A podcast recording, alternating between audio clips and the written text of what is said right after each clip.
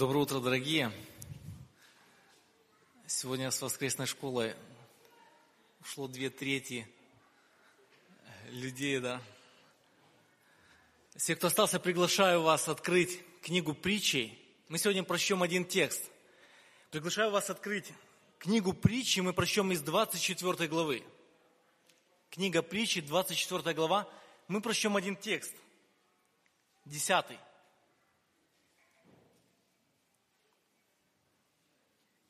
Книга притчи, 24 глава, 10 текст. Если ты в день бедствия оказался слабым, то бедна сила твоя. Если ты в день бедствия оказался слабым, то бедна сила твоя. Я прочитаю этот же текст в новом переводе. Если ты дал слабину в день беды, сила твоя ничтожна. Этот стих из притчи учит нас тому, что человек может ошибаться в отношении того состояния, в котором он находится.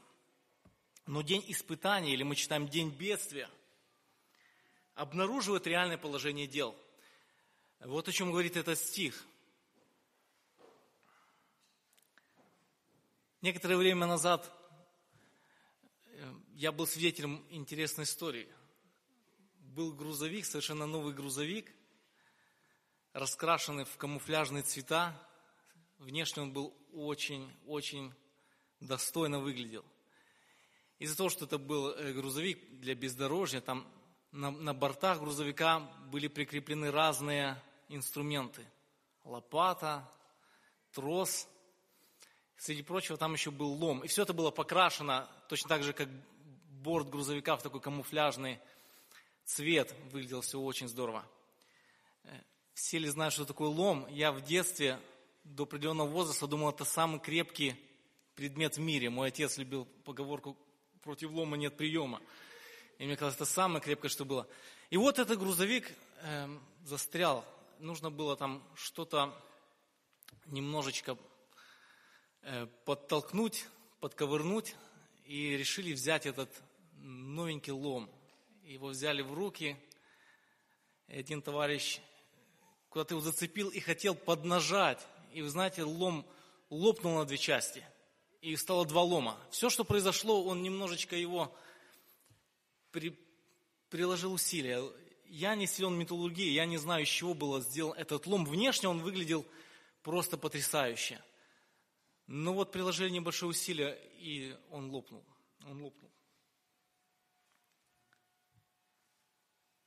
Очень часто в нашей жизни происходит примерно такая же ситуация, как в этой иллюстрации – мы как будто этот новенький лом выглядим прекрасно, выглядим сильными, способными, потенциально готовы перевернуть горы. Но день испытания, или мы читаем в этой притче день бедствия, показывает, какие мы есть на самом деле. И очень часто мы можем чувствовать в себе полноту силы, полноту праведной жизни для Христа, но во время беды обнаруживаем в себе отсутствие этой силы обнаруживаем, что у нас бессилие и слабость. Обнаруживаем, что мы даем слабину, как только наступают какие-то испытания или переживания, беда. Очень часто в день беды, в день испытаний мы даем слабину. И я говорю очень часто, потому что день бедствия, как мы читаем в этой притче, это не то, что с нами происходит один или два раза в жизни. Знаете, какая-то серьезная болезнь, какая-то катастрофа, большое потрясение в жизни, что-то происходящее, знаете, раз в пять лет, в десять лет. Но это в том числе и небольшие испытания, небольшие происшествия, которые во многом составляют нашу жизнь. Я приведу несколько примеров, приведу три иллюстрации, чтобы показать, что вот этот день испытаний или день бедствия, это не что-то в будущем далеком, через пять лет – однажды произойдет с нами, может быть. Но это то, что происходит с нами постоянно. Несколько иллюстраций. Некоторое время назад к нам приехал строитель и поставил двери межкомнатные. Прошло несколько дней, он все сделал, мы расплатились, он уехал. Э, приехали новые строители. Они что-то походили и говорят мне, кто тебе так криво двери поставил? И показываю, смотри, вот здесь криво, здесь косо, здесь посмотри, какая огромная щель. Он, он говорит, а он сэкономил вообще на тебе, так сэкономил. И говорят, сколько ты вообще денег отдал за это? Вот такой у меня был диалог. Вы знаете, на несколько дней у меня пропало настроение. Каждый раз, когда я проходил по дому, видел эту дверь, в которой было больше всего проблем, я все время чувствовал себя простаком, которого очень легко обдурить.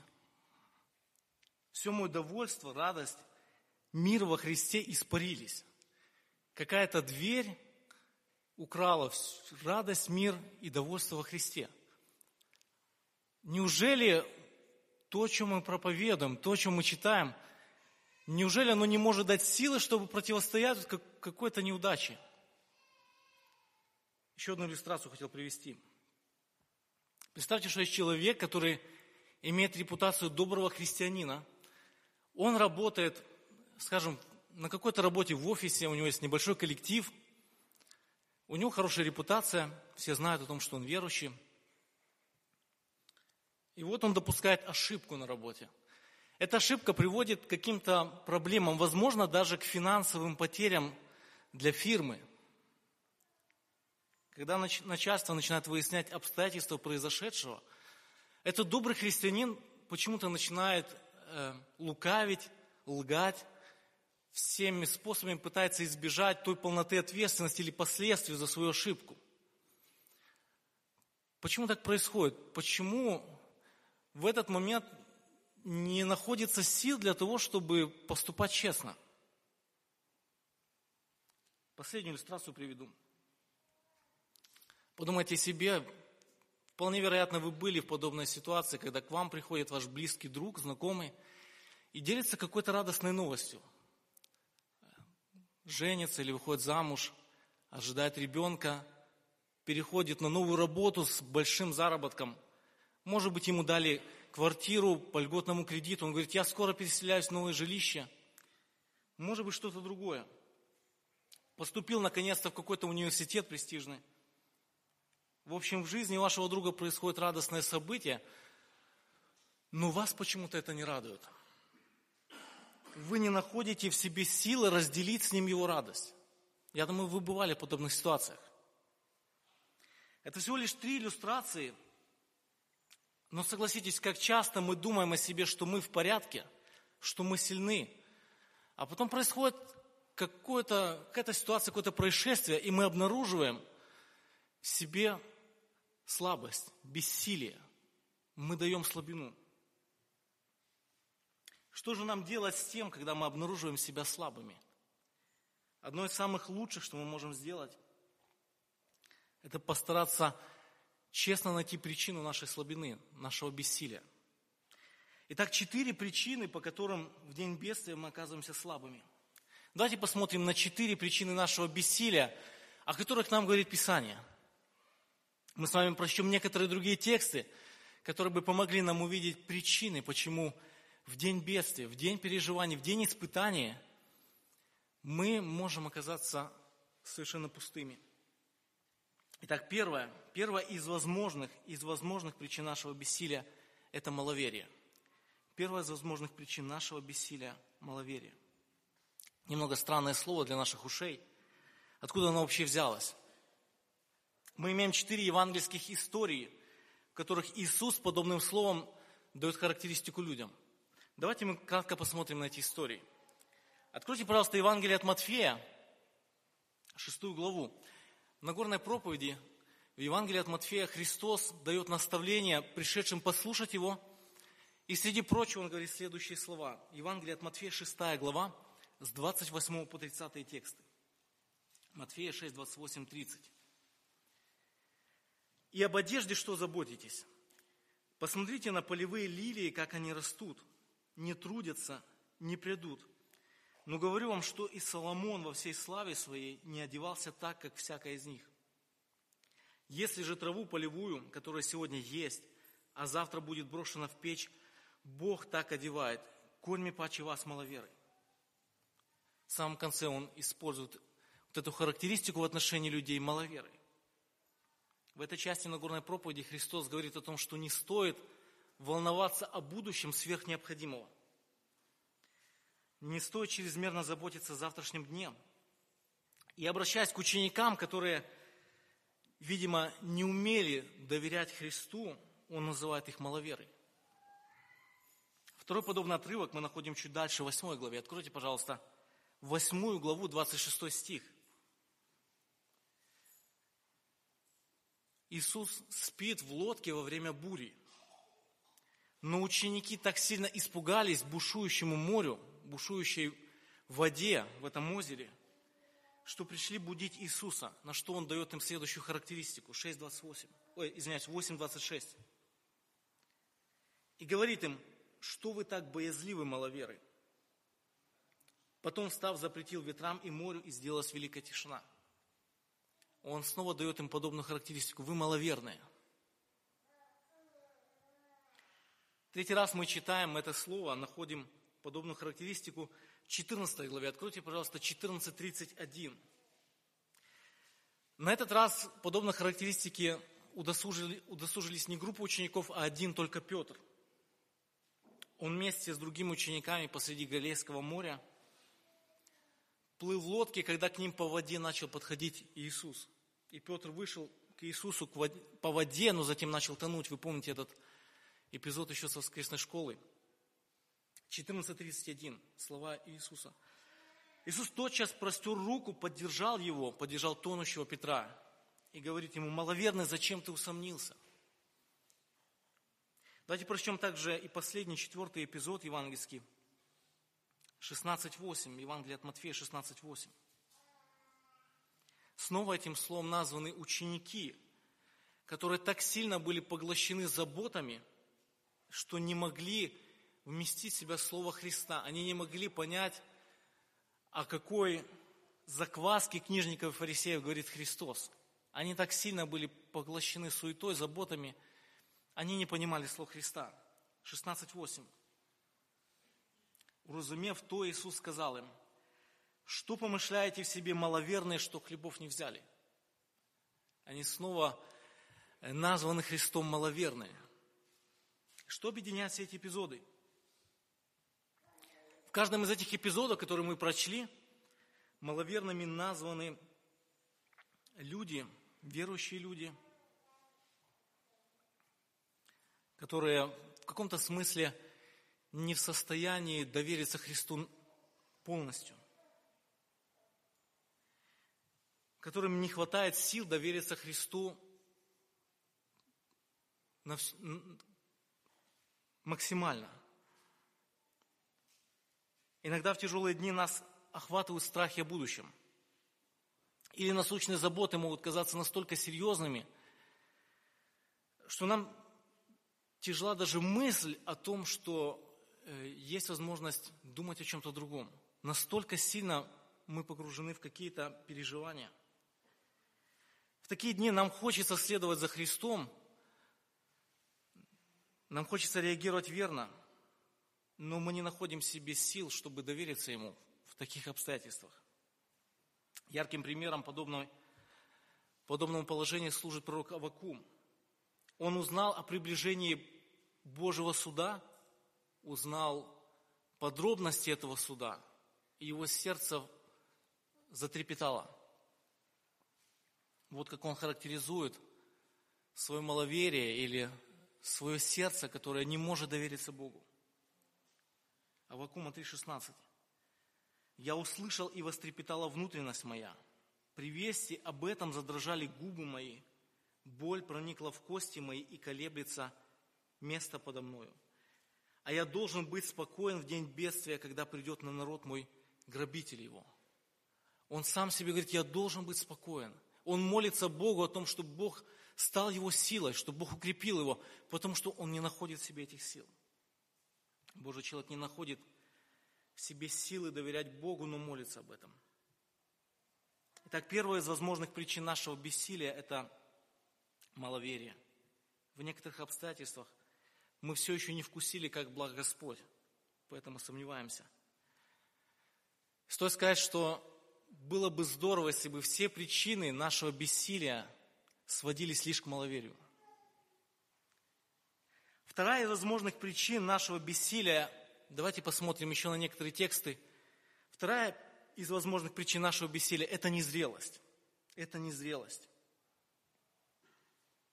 Однажды на работе нам нужно было поднять тяжелый металлический шкаф по лестнице на третий этаж и затем еще по коридору. Руководство наняло грузчиков, приехало четыре грузчика, они взяли какие-то ремни, тросы, зацепили этот металлический шкаф, занесли его куда нужно, получили деньги и уехали. Через некоторое время нам нужно было снова этот же шкаф, но уже спустить обратно с третьего этажа. Руководство снова наняло грузчиков, но на этот раз приехало четыре, четыре студента, очень худых парня, очень, э, очень слабых на вид. На утро, когда это все было после рабочего дня, они совершали эту работу, на утро мы пришли на работу, первое, что нам бросилось в глаза, то, что гранитные ступени были со сколами. Вокруг было много гранитной крошки. По всей видимости, у них не хватило сил поднять этот шкаф, и они его волокли, позбивали ступени. Физическое состояние этих парней не позволило им успешно справиться с этой работой. Они не были способны, если можно так выразиться, к поднятию этого веса. Точно так же иногда мы можем быть не способны переживать день бедствия верным образом. Потому что мы оказываемся незрелыми, точно так, как молодые, слабые грузчики были не способны поднять тяжелый шкаф. Часто мы не имеем в себе силы по причине нашей незрелости, не имеем в себе силы верно реагировать, верно встретить день испытания, день бедствия. Незрелость – это неспособность приносить плод, соответствующий времени. Неспособность приносить плод, соответствующий времени. В послании к Коринфянам Павел использует аналогию взросления. Незрелыми христианами он называет духовных младенцев, тех людей, которые должны были твердо стоять на ногах, которые должны были бы следовать за Христом, но вместо этого – они все еще не научены, как поступать подобным образом. В другой аналогии, незрелыми Павел называет тех христиан, которые не научились жить по духу, но все еще продолжают жить по плоти. Следуя логике Павла, мы видим такую картину. Человек, который приходит ко Христу, который кается в грехах, он рождается заново и начинает учиться новой жизни. В этой новой жизни – человек должен приобрести навык, он должен отказаться от старых привычек, которыми он жил всю жизнь, и приобрести новые привычки, которые были бы угодны Богу, которым наставляет Господь. И это новое качество жизни Павел называет жизнью по духу. Итак, что же происходит, когда христиане не спешат прощаться со своими старыми привычками, со своими греховными привычками, и не торопятся научиться жить по духу? Они продолжают оставаться духовными младенцами, незрелыми христианами. Давайте посмотрим на один текст, который разъясняет, как это происходит. Откройте, пожалуйста, вторую книгу Петра, первую главу. 2 Петра, первая глава, мы прочтем с 5 по 9 стихи. 2 Петра, первая глава, с 5 по 9 стихи. Апостол Петр дает наставление. «То вы, прилагая к этому все старание, Покажите в вере вашей добродетель, в добродетели рассудительность, в рассудительности воздержание, в воздержании терпение, в терпении благочестие, в благочестии братолюбие, в братолюбии любовь. Если это в вас есть и умножается, то вы не останетесь без успеха и плода в познании Господа нашего Иисуса Христа. А в ком нет всего, тот слеп, закрыл глаза – забыл об очищении прежних грехов своих. Обратите внимание, что апостол Петр здесь говорит о духовном росте, он говорит здесь о зрелости. Посмотрите на восьмой стих. Он говорит о том, что следующие путем зрелости будут приносить добрый плод. Посмотрите на восьмой стих. Он говорит о добром плоде в жизни. Но для этого, посмотрите на пятый стих, нужно приложить старание. Мы можем задать вопрос, а что, если не стремиться к благочестию, если не, стремиться к жизни по духу? Посмотрите на 9 стих. Петр называет таковых в 9 стихе слепыми и закрывшими глаза. Вот это слово «закрывшие глаза», если у вас современный перевод, вполне возможно у вас написано «близорукие». Петр называет тех людей, которые являются христианами, но не стремятся к жизни по духу, которые пустили все на самотек. Он называет их слепыми или близорукими. Вторая возможная причина нашего бессилия – в день испытаний, в день бедствия, это наша незрелость, духовная близорукость. Когда мы не готовы расточать себя сегодня ради того, чтобы завтра принести Христу добрый плод. Когда наша жизнь проходит в такой стиле стрекозы из известной басни. Когда мы не заботимся о том, чтобы принести плод послушания для Христа – Поэтому в день бедствия мы оказываемся не готовыми и слабыми. Друзья, подумайте об этом. Возможно, если в день бедствия вы обнаруживаете себя бессильными, возможно, Бог указывает на вашу незрелость. Возможно, Бог хочет, чтобы вы приложили старание к тому, чтобы тратить свою жизнь ради Христа. Возможно, вы это делаете редко, без усилия. Возможно, Бог хочет, чтобы вы приложили старание к тому, чтобы стать зрелым человеком. Это вторая из возможных причин. Третья из возможных причин нашего бессилия – бремя греха. Третья из возможных причин нашего бессилия – бремя греха. И речь не идет о грехе в целом. Речь не идет о том, что мы в принципе все грешные. Как ни крути, конечно же, конечно же мы согрешаем. Речь идет не об этом. Речь идет о совершенно конкретных грехах, которые прилепились к нашему сердцу. Речь идет о совершенно конкретных грехах, на которые можно указать пальцем, на которые, о которых вы можете помолиться с молитвой исповедания перед Богом, если задумаетесь. Давайте посмотрим, как это разъясняется в послании к евреям. Откройте, пожалуйста, 12 главу, мы прочтем первые полтора стиха. Послание к евреям, 12 глава.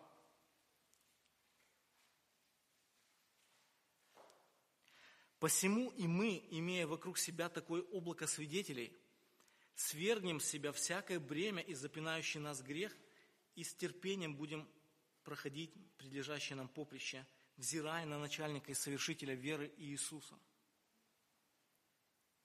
Посмотрите на конец первого стиха.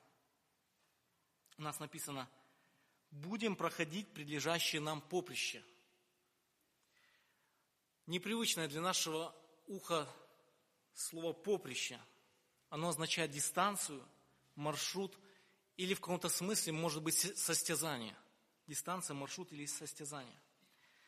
Справедливым будет представить следующую иллюстрацию. Представьте, что вы стоите на старте марафонского бега у вас есть номер, у вас есть форма, у вас есть понимание, куда бежать. Вот примерно эту иллюстрацию мы здесь читаем. Перед нами дистанция. Более того, вокруг нас есть свидетели, те люди, которые уже пробежали этот, этот маршрут. Они достигли финиша. У нас есть свидетели. И вам предстоит этот путь пройти. Жизнь человека исходя из этого текста, похожа на, скажем, марафонский забег. И сложность забега не только в том, что он требует усилия. Если вы когда-то бегали более чем несколько сотен метров, вы знаете, что это требует усилия.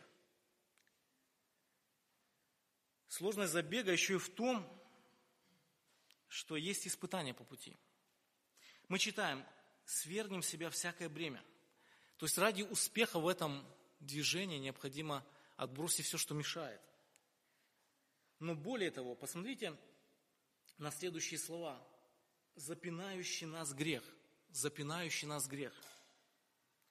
Буквально запинающий – это легко опутывающий, легко запутывающий.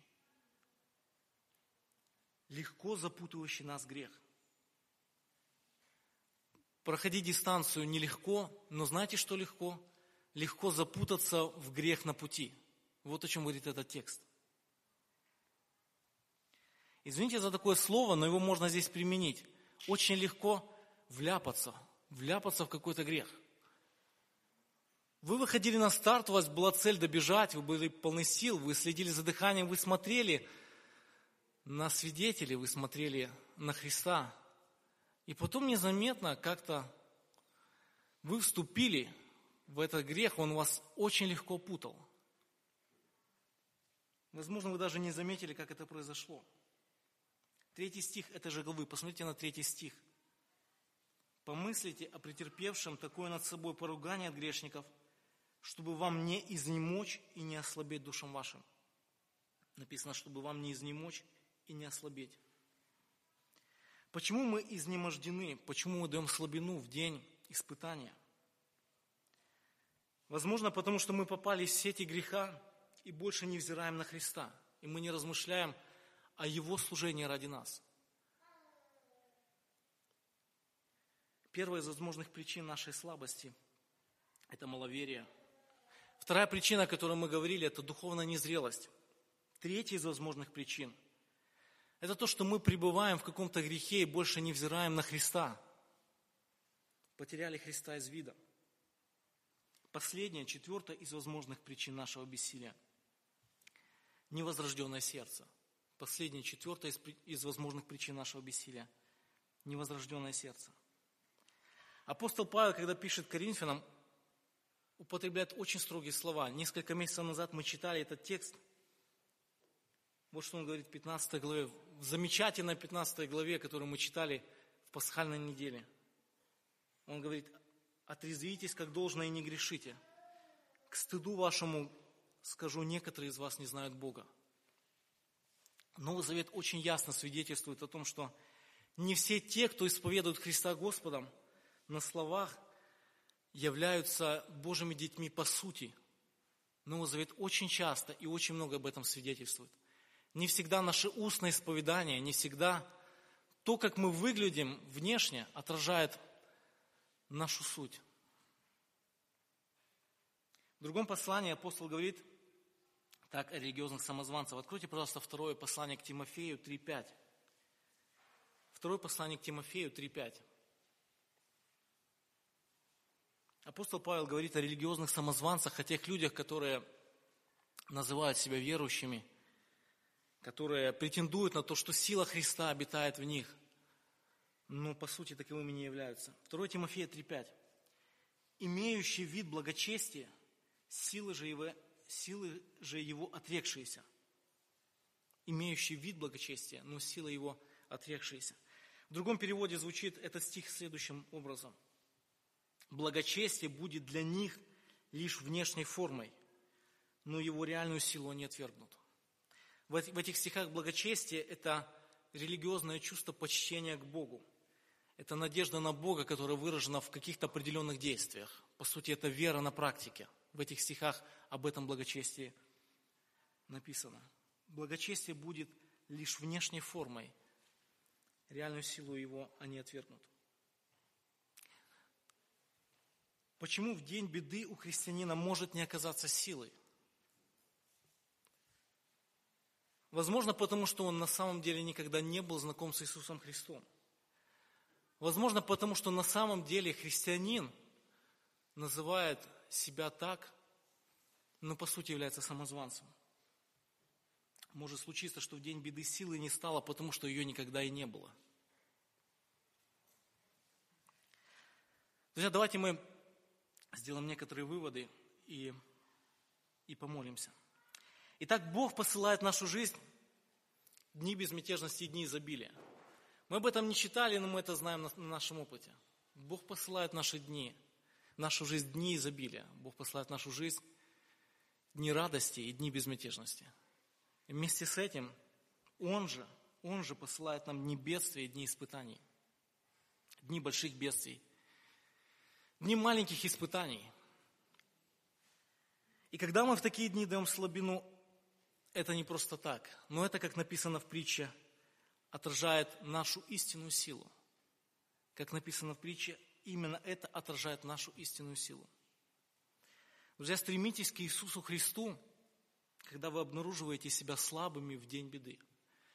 Стремитесь к Иисусу Христу, когда в день испытания вы обнаруживаете себя не таковыми, которыми вы себя считаете или которыми вы себя показываете.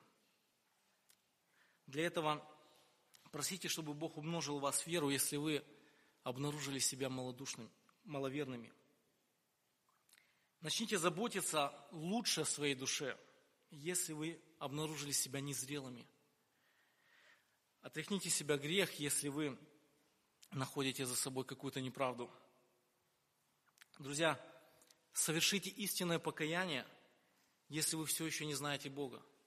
Это же относится не просто к тем, кто обнаруживает себя не настоящим верующим, но даже к тем, кто никогда не заявлял о своей вере в Бога. Возможно, просто пришел послушать или любопытствует. Друзья, сила только в Иисусе Христе – если вы не знакомы с Иисусом Христом, каждый день бедствия для вас будет напоминанием о том бедствии, которое будет еще больше, еще более в будущем. Перед нашей молитвой прочту два стиха из Псалма, которые будут заключением. Псалом 58, 17-18 стихи. Псалом 58, 17-18 стихи. Божий человек таким образом прославляет Бога. Я буду воспевать силу Твою и с раннего утра провозглашать милость Твою, ибо Ты был мне защитою и убежищем в день бедствия моего. Сила моя, Тебя буду воспевать я, ибо Бог заступник мой, Бог мой, милующий меня. Друзья, давайте помолимся, прославим Христа. Приглашаю вас подняться, я помолюсь. Боже наш, приходим к Тебе не потому, что мы нашли себя очень твердыми, очень верными, но во многом, Боже, понуждаемы приходи к Тебе за силой, приходи к Тебе с покаянием, приходи к Тебе в маловерии, потому что не находим себя в день испытаний способными верно реагировать на многие-многие вещи – но, Боже, в Тебе наша сила. Радость наша в том, что Ты, Господь, близок к нам. Через Сына Твоего Ты принимаешь нас. Боже, это дает нам уверенность в том, что те дни испытаний, они посылаемы Тобой для нашей пользы, для того, чтобы мы не проводили впустую отмеренное время Тобой. Боже, будь благословен в том, как мы поступаем всей церковью – Боже, будь благословен в том, как мы прославляем Тебя, реагируя на наши падения, на наше несовершенство, в том, как мы прославляем Тебя, когда Ты даешь нам силу к тому, чтобы побеждать в день бедствия. Боже, будь благословен в том, как мы реагируем на наши неудачи. И надеемся, Боже, будешь давать нам успех, будешь давать нам изменения, так, чтобы мы могли исповедовать, что Ты, Боже, наша настоящая сила. Ты, Боже, веселишь сердце наше, не оставляя нас в испытаниях, в бедствии, но, Боже, подавая руку помощи, руку силы. Славим Тебя, Господь, и молимся с надеждой. Аминь.